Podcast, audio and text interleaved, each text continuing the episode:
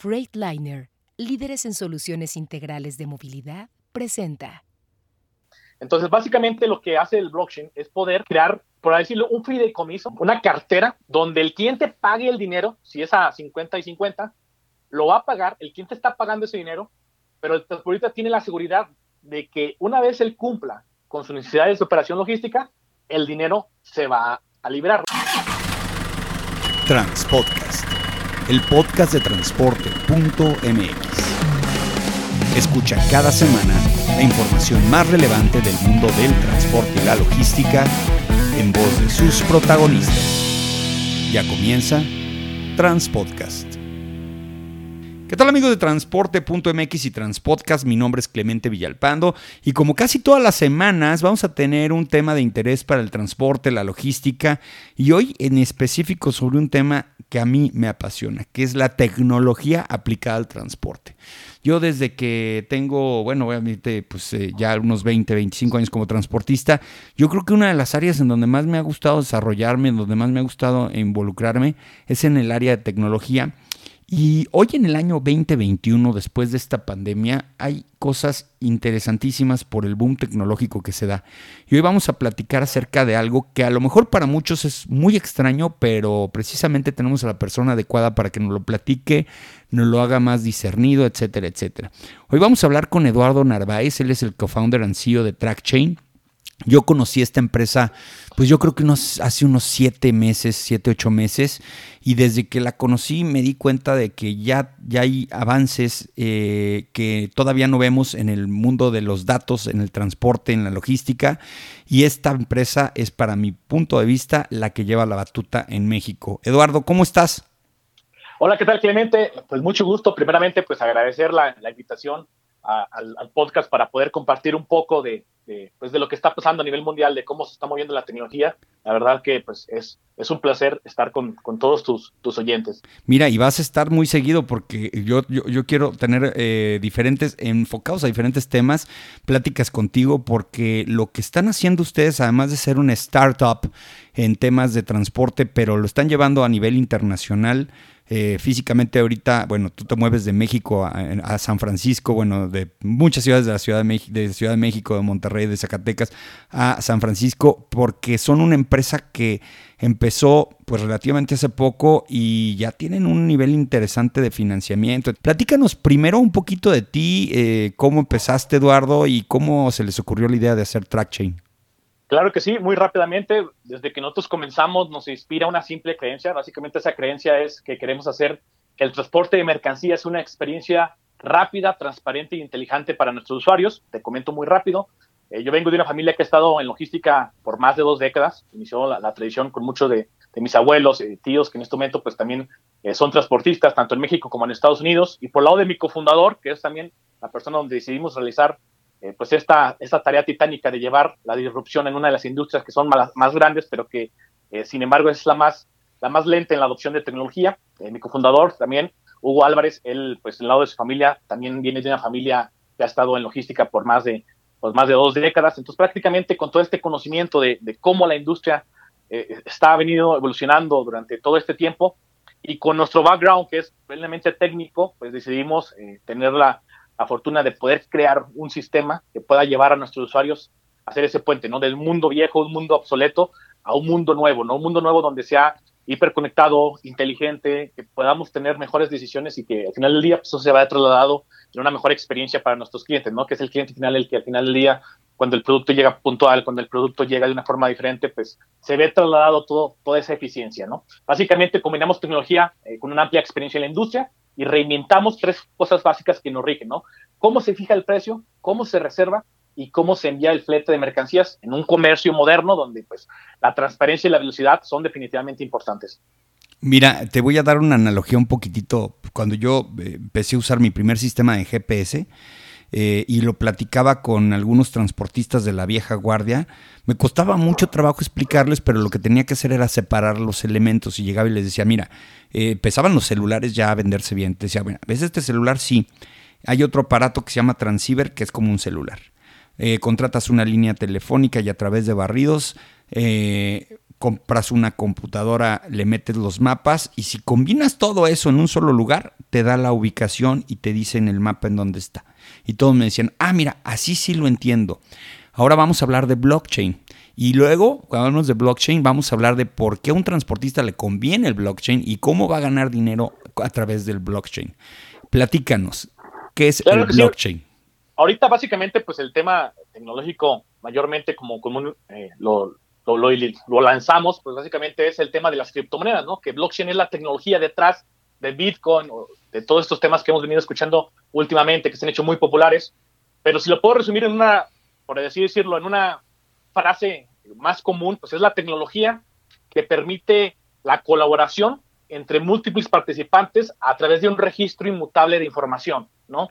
Y a lo mejor aquí con esta descripción, pues todavía queda un poco en el aire, ¿no? Y me gustaría bajarlo a un, a un nivel muy, muy simple, ¿no? Digamos que hay un maestro, maestro de clases, que tiene 30 alumnos enfrente de él, niños de primaria o de kinder, y él les dice, ¿saben qué? Vamos a hacer un proyecto para ahorrar dinero durante un mes, ¿no? Entonces el maestro tiene una libreta donde él va registrando que Juan le dio 5 pesos, que Joaquín le dio 10 pesos, ¿no? Y entonces, ¿qué pasaría? Actualmente con los sistemas centralizados, básicamente es el poder de, manipular la información a mi conveniencia. Entonces, digamos que el profesor registra que Juan no le dio cinco pesos, sino le dio dos. Pues como él es la única ente de autoridad donde se registró la información, pues entonces los niños no pueden hacer nada de decir, ¿sabes qué? Hey, no es cierto, yo no di dos, dos pesos, di cinco pesos. Entonces, eso es lo que actualmente tenemos y lo que hace la tecnología blockchain básicamente es que en lugar de que solamente haga una libreta donde se registre la información, ahora los 30 niños en el salón de clases tienen una libreta. Y la misma información que registró el profesor de cuánto de los cinco pesos que dio Juan, se registra en todas las libretas. Y entonces, ahora sí, si el profesor decide cambiar la información, no va a coincidir con el resto de libretas, ¿no? Y entonces, ¿qué tendría que hacer el profesor? Básicamente tendría que convencer o manipular a 16 niños, de esos 30 niños, para poder cambiar la transacción. Y entonces, siguiendo este principio, pues básicamente, pues podemos tener sistemas de confianza mucho más óptimos, ¿no? Me acabas de explicar en pocas palabras por qué el Bitcoin no es mala idea. es como si mi banco, si mi banco de la noche a la mañana se le ocurre quitarle tres ceros a la cuenta bancaria o uno o dos, y, yo no tengo cómo, cómo así que respaldarlo. Aquí es una serie de, de, datos que todos tienen que tener un match para que tengan una veracidad. Exacto. Y básicamente, pues Bitcoin fue el primero que derrotó en el tema de, de los sistemas financieros, ¿no? El tema de centralizar, el tema de los bancos, precisamente el ejemplo que tú acabas de dar es el perfecto, y cómo el usuario recupera su poder, en este caso, ¿qué significa? Al poder tener esos entes de confianza descentralizados, pues podemos tener transacciones directamente entre los usuarios, que eso es una principal clave. Y si lo trasladamos directamente a un caso logístico, tenemos el primero que podría ser la identidad digital, ¿no? ¿Qué significa esto? Si tengo un libro donde puedo registrar esa información, ahora imagínate si yo puedo registrar en lugar de una transacción monetaria, como es el caso de los servicios financieros, registrar información sobre un performance, digamos, poder registrar la información de un transportista, el tiempo promedio que tarda en cargar, el tiempo promedio que tarda en descargar, el tiempo promedio de envío, la incidencia más común. Y entonces yo puedo ir construyendo una reputación inmutable digital. Y entonces esto es muy interesante porque una parte fundamental de la industria es que hoy es difícil mantener la confianza en la industria. Movernos de proveedor es difícil porque pues básicamente es confiar, ¿no? Experimentar y ver si, pues, si no hay un error y, todo lo que pueda surgir. Entonces, lo que hace es que yo pueda conocer la historia de un ente o de un jugador dentro de la cadena de suministro y eso lo que hace es pues que los onboardings en la parte de, de nuevos, nuevos documentos se haga de una forma mucho más simple, ¿no? Y también nos lleva a poder identificar a los buenos y malos jugadores, ¿no? Y entonces, si tenemos transportistas que cumplen con su labor eficientemente, pues pueden tener una historia creada de su reputación. Y si es un jugador que está actuando de mala intención, también podemos identificarlos mucho más rápido, ¿no? Y viceversa también en el caso de los generadores de carga. Ok, entendería, por ejemplo, cuando haces una compra en Amazon y de repente te dice, te va a llegar el miércoles eh, en el transcurso del día, tú dices, ¿cómo sabe que va a llegar el miércoles? Pues simple y sencillamente tenemos millones de datos que lo confirman. ¿Por qué? Porque siempre el trayecto, tenemos que hacer cinco trayectos para llegar a tu, a tu entrega. Y esos cinco trayectos promedio en el 95% se dan de esta característica y entonces podemos darte una certeza de eso. Esto es importantísimo y, lo veo así porque hoy por hoy... Eh, antes los, los, los que nos contrataban a los transportistas, pues los datos que tenían son los estadísticos de nosotros, ¿no? Pero hoy podemos acumular datos de toda la industria y poder tener una certeza de cómo funciona la cadena nacional, ¿no? Poder tener datos de esa manera. Ahora, la pregunta en concreto es, bueno, pues el transportista está ahorita escuchándonos y nos dice, ok, ¿y yo qué? ¿Cómo bajas el blockchain a una actividad económica que le dé un ganar-ganar tanto a un transportista como a un embarcador? Número uno, como te lo mencioné, es el tema de la identidad, ¿no? Que el transportista pueda generar una reputación que le permita tener procesos de onboarding mucho más simples, ¿no? Y con ello, pues tener acceso a cargas en segundos, en lugar de pasar por todo el proceso burocrático, lento, de mándame tus documentos, tu acta constitutiva, tu constancia de situación fiscal, tus tres referencias, que es un proceso lento, pues tener procesos con el simple botón de darle acceso a la información y que el generador de carga pueda contemplarlo. Y que aquí directamente uno de los beneficios también para los transportistas, pues es el tema de la privacidad, ¿no? Hoy en día, cuando vas a darte de alta como proveedor, no tienes más remedio que mandar tu información, muchas veces sensible, y aunque pues son una de las cosas que funciona mucho en la industria, en el tema del fraude y el robo de identidad, donde pues tenemos, por ejemplo, grupos de WhatsApp, grupos de Facebook, e inclusive tableros de carga que hay en la industria, donde pues muchas veces el generador de carga no es quien dice ser, y lo único que hace pues, es recabar la información sensible del transportista para luego robar su identidad y hacerse pasar como un transportista pues, para llevar los actos fraudulentos. ¿no? Una parte fundamental es que el transportista pueda tener veracidad, poder tener la confidencialidad de que sus datos no van a ir a parar a un tercero que puede utilizarlos de una forma indebida. Número tres, es el tema de automatizar transacciones. ¿Qué significa esto? Si tenemos el tema de blockchain con el tema de identidad y lo anexamos con el tema de inteligencia artificial, que básicamente, digamos, es un algoritmo, un, programita, una serie de, indicaciones que va a aprender de forma automática de la interacción del transportista, entonces comenzamos en el tema de contratos inteligentes, que básicamente es automatizar acciones recurrentes para que se ejecuten sin la interacción humana. Entonces digamos que un transportista puede configurar las rutas preferidas, puede configurar inclusive el tipo de carga preferida, las tarifas referidas en diferentes carriles.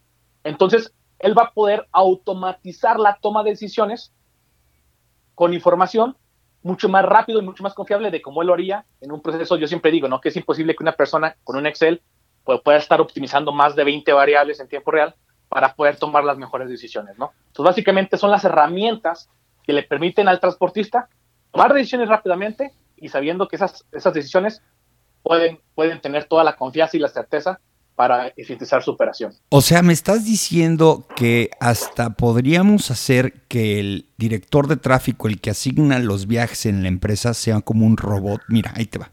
Ahorita que me acabas de decir una cosa es, yo entro a la plataforma, por ejemplo, entro a TrackChain, me registro, meto mis datos, etcétera, etcétera, empiezo a tener operaciones, obviamente con, empresas que tienen embarques, todo ese, todo ese, ese, data, todos estos datos se van acumulando, van viendo dónde tengo mis, mis rutas, van viendo mis tiempos de descarga, están viendo mis tiempos de traslado, todo. Cuando juntan la cantidad de información suficiente, podría ser que sin que yo tenga que hacer una gran gestión o una gran decisión, me asigne viajes la plataforma y me diga, de acuerdo a todo lo que tú has estado haciendo, te conviene en este momento moverte con nuestro socio de carga que está a 25 kilómetros, te va a cargar y te va a mandar este punto. O sea que la, la, inteligencia logística que hace el director de tráfico dentro de la empresa, de tratar de mandar carros a donde hay carga y eh, minimizar los vacíos y minimizar el tiempo de vacío, todo eso lo va a hacer este robot. ¿Es lo que me estás platicando? Exactamente. Una parte fundamental es que es mucho más eficiente un, algoritmo, por así decirlo, que aprende de tu historia, que sabe tus necesidades para poderte dar, en este caso, la necesidad específica, resolver la asignación de una carga, que estar tú buscando manualmente en directorios, muchas veces con tus clientes llamada electrónica, las bolsas de carga, postear y contraofertar cargas que son procesos lentos y burocráticos y que al final del día pues no estás llevando la eficiencia al nivel que tú buscarías. Y entonces si lo pasamos a una empresa AAA de transporte, por ejemplo, pues una parte fundamental es exprimir o llevar al máximo de eficiencia sus activos. Y en el caso de un pequeño hombre camión, pues básicamente es tener el equipo adecuado para impulsar su operación a niveles inimaginables. Oye, mira, me estoy imaginando esto, y, a lo mejor es un ejemplo un poco burdo, pero es lo que pasa con Uber, ¿no? O sea, el taxista tradicional va, eh, busca ver quién se le sube, va, entrega y se pone a dar vueltas y a quemar gasolina para ver en dónde le piden que se pare por, por esto y lo otro. Y Uber lo que hace es que te dice, en donde tú vas a dejar, ya en dos minutos ya te está esperando otra persona, muévete a ese punto, carga, regrésate a, este otro punto y, y tienen literalmente a veces horas y horas sin dejar de estar generando dinero y sin estar quemando combustible a lo tonto. Eh, más o menos así es como funciona el blockchain ya en una plataforma como TrackChain. Blockchain básicamente es una herramienta que en conjunto con otras herramientas como inteligencia artificial podemos llevarlo a un nivel superior, ya que, por ejemplo, inicialmente eh, eh, los primeros casos de uso de blockchain se hicieron cerca del 2017-2018, cuando fue el primer boom de las criptomonedas, donde empresas como Marx en, Europa empezaron a generar eh, nuevos sistemas de trazabilidad, ¿no? Para poder tener, por ejemplo, la fidelidad de si un producto había sido manipulado en el transcurso de la cadena de suministro, en el caso de una cadena de frío, si había roto esa cadena de suministro en frío. Entonces, básicamente fueron los primeros casos de uso que se empezaron a generar. Pero una parte fundamental es no quedarnos en el tema de la trazabilidad de un producto, que básicamente hoy en día tenemos productos, eh, sistemas muy, muy buenos, sin, blockchain de, trazabilidad, pero la parte fundamental es llevarla al mundo operativo logístico, donde tenemos varios actores de esta cadena de suministro, pero hoy en día siguen actuando con sistemas fragmentados. El generador de carga tiene un sistema para administrar, usualmente un RP, el transportista tiene un transporte management system, el cliente tiene otro sistema, muchas veces tiene un agente pues también tiene otro sistema y entonces entre ellos no hablan y hay una fragmentación de datos terrible y eso es lo que básicamente viene a ser blockchain.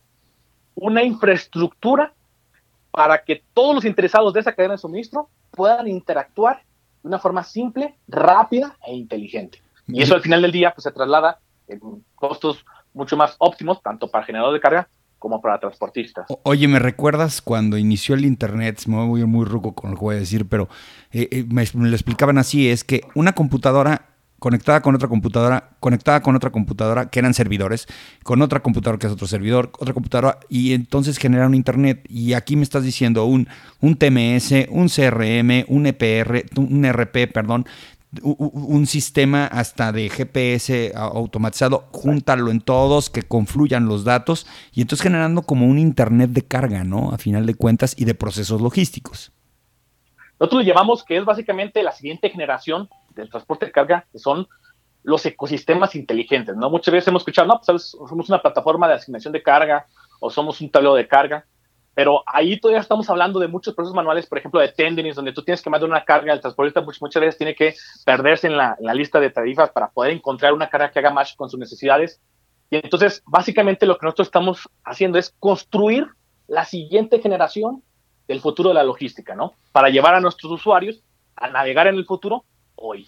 Oye, y en el caso del generador de carga, eh, a lo mejor para el transportista ahorita ya estamos generando una, idea, ¿no?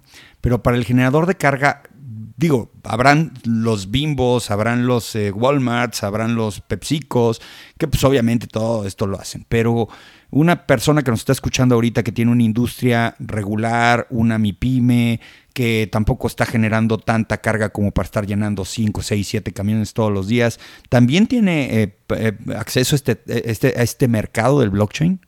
Claro que sí, definitivamente una parte fundamental es pues, hacer que la experiencia de envío sea, ligera, ¿no? sea, simple.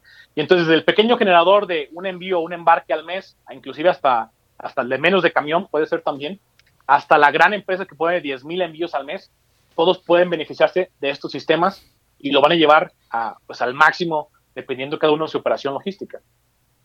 Oh, qué interesante. Y por ejemplo, en el caso de la transacción comercial, y, te voy a comprometer para que el próximo podcast que hagamos sea de, fintech en, transporte, pero aquí me gustaría platicar en el tema de, la operación comercial.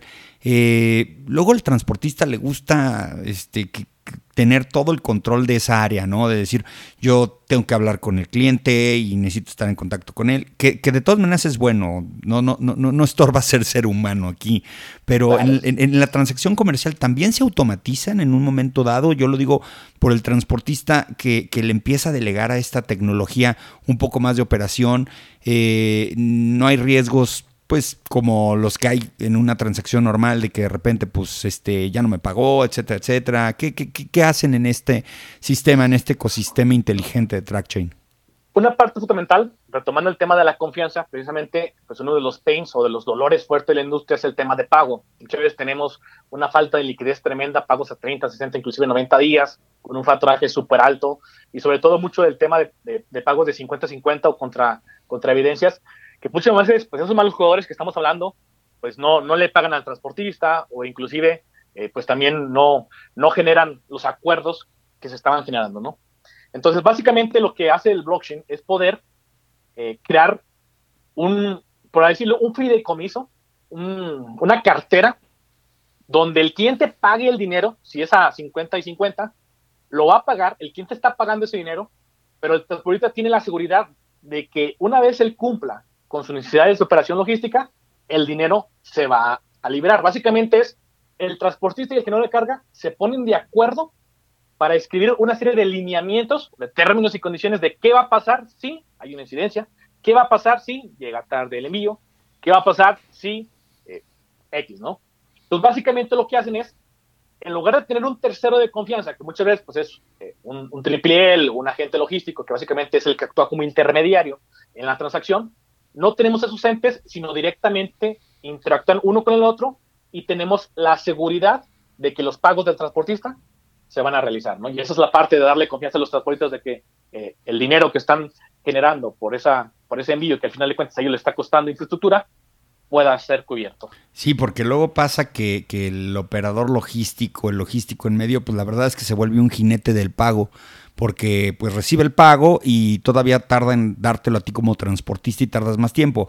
Aquí lo que haces es una regla muy clara dentro del algoritmo para que si todo salió bien, pues se cumplan eh, con minutos y segundos lo que está pactado, ¿no? Y, es lo que está funcionando ahora de, eh, para que no arriesgues, ¿no? O sea, como que tu compra está protegida y si llega a pasar algo te devolvemos tu dinero. Así es algo así, Eduardo.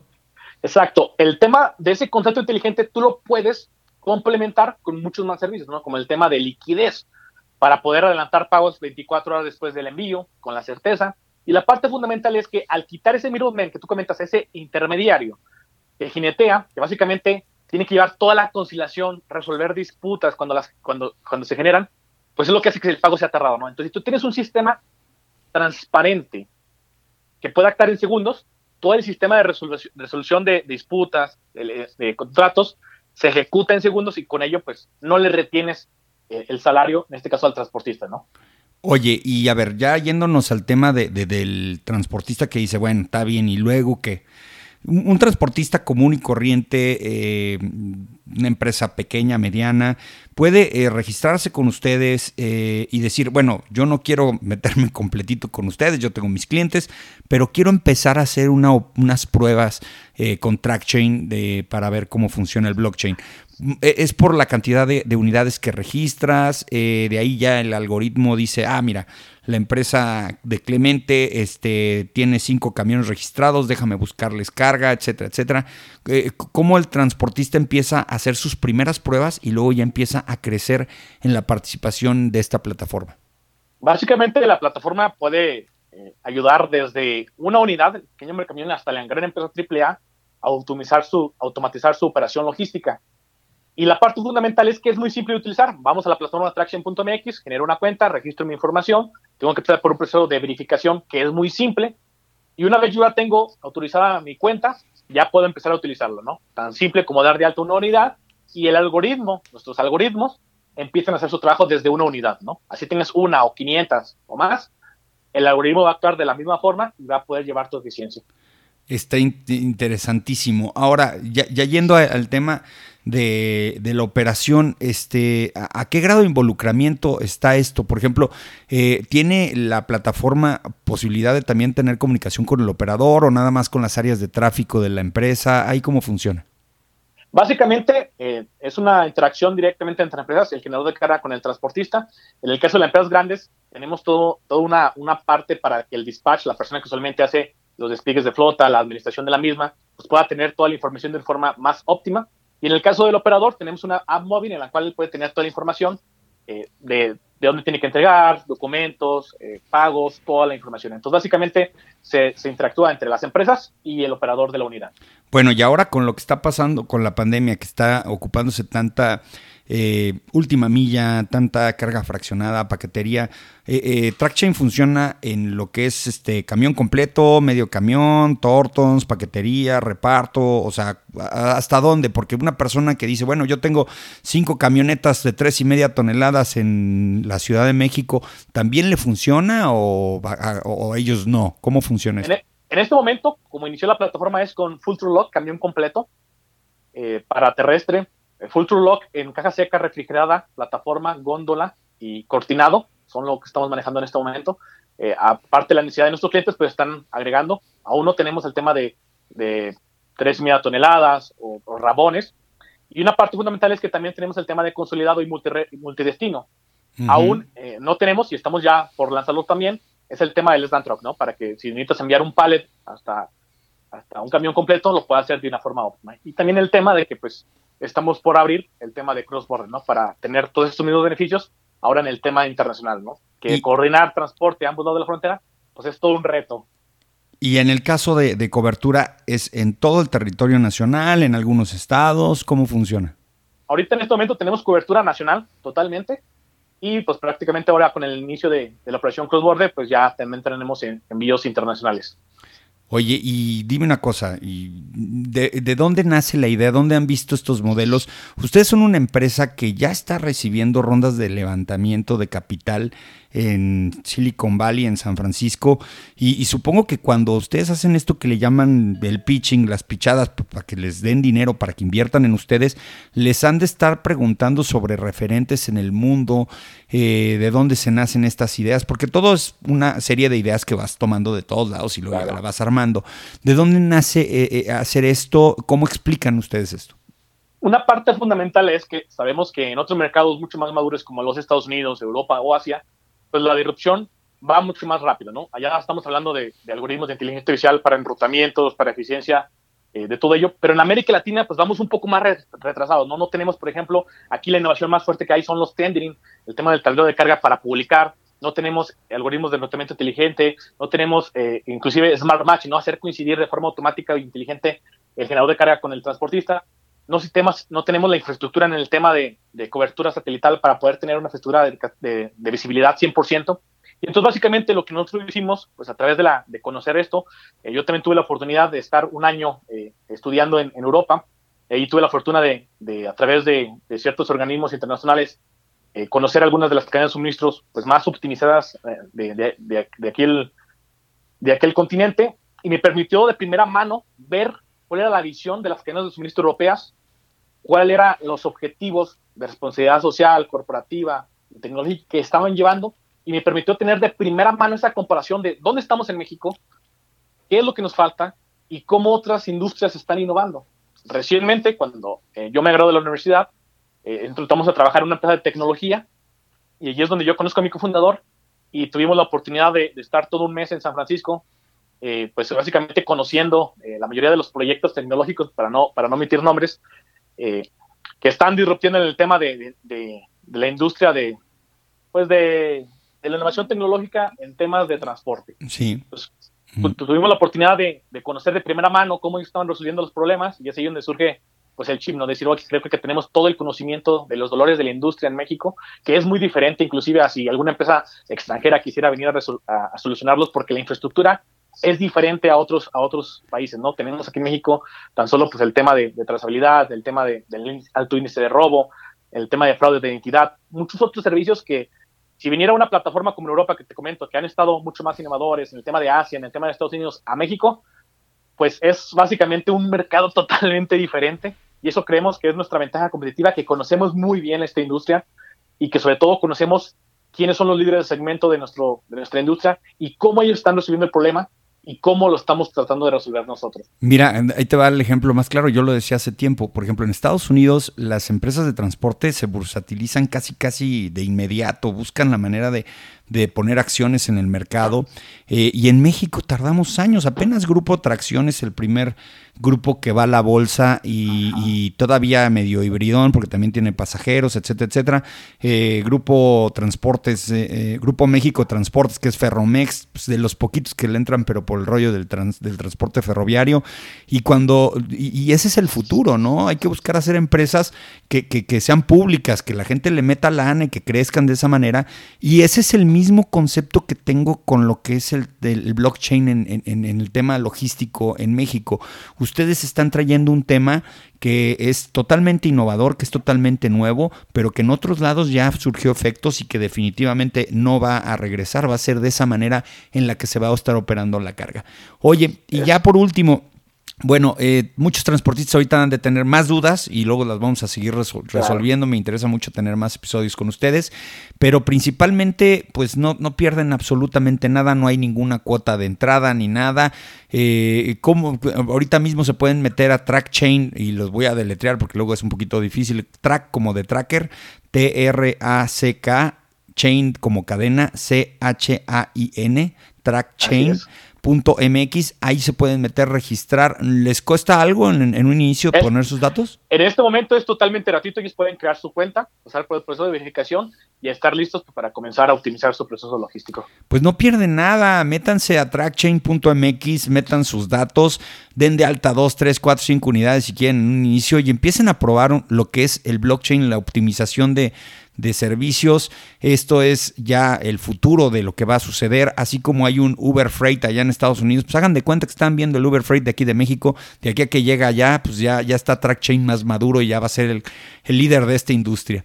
Eduardo, te agradezco muchísimo la oportunidad, algo más que quieras comentarnos. No, pues al contrario, simplemente te agradezco el espacio que nos permites de poder compartir un poco de la visión de lo que estamos generando.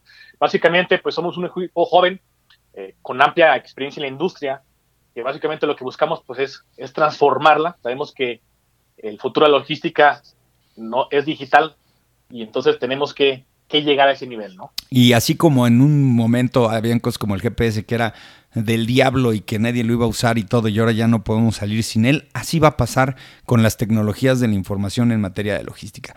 Muchas gracias Eduardo Narváez, cofundador y CEO de TrackChain por darnos la oportunidad de platicar contigo. Te voy a estar molestando porque yo sé que dentro de la plataforma hay más cosas de las que vamos a platicar ya específicamente en el futuro. Un gusto seguir colaborando y estamos al pendiente.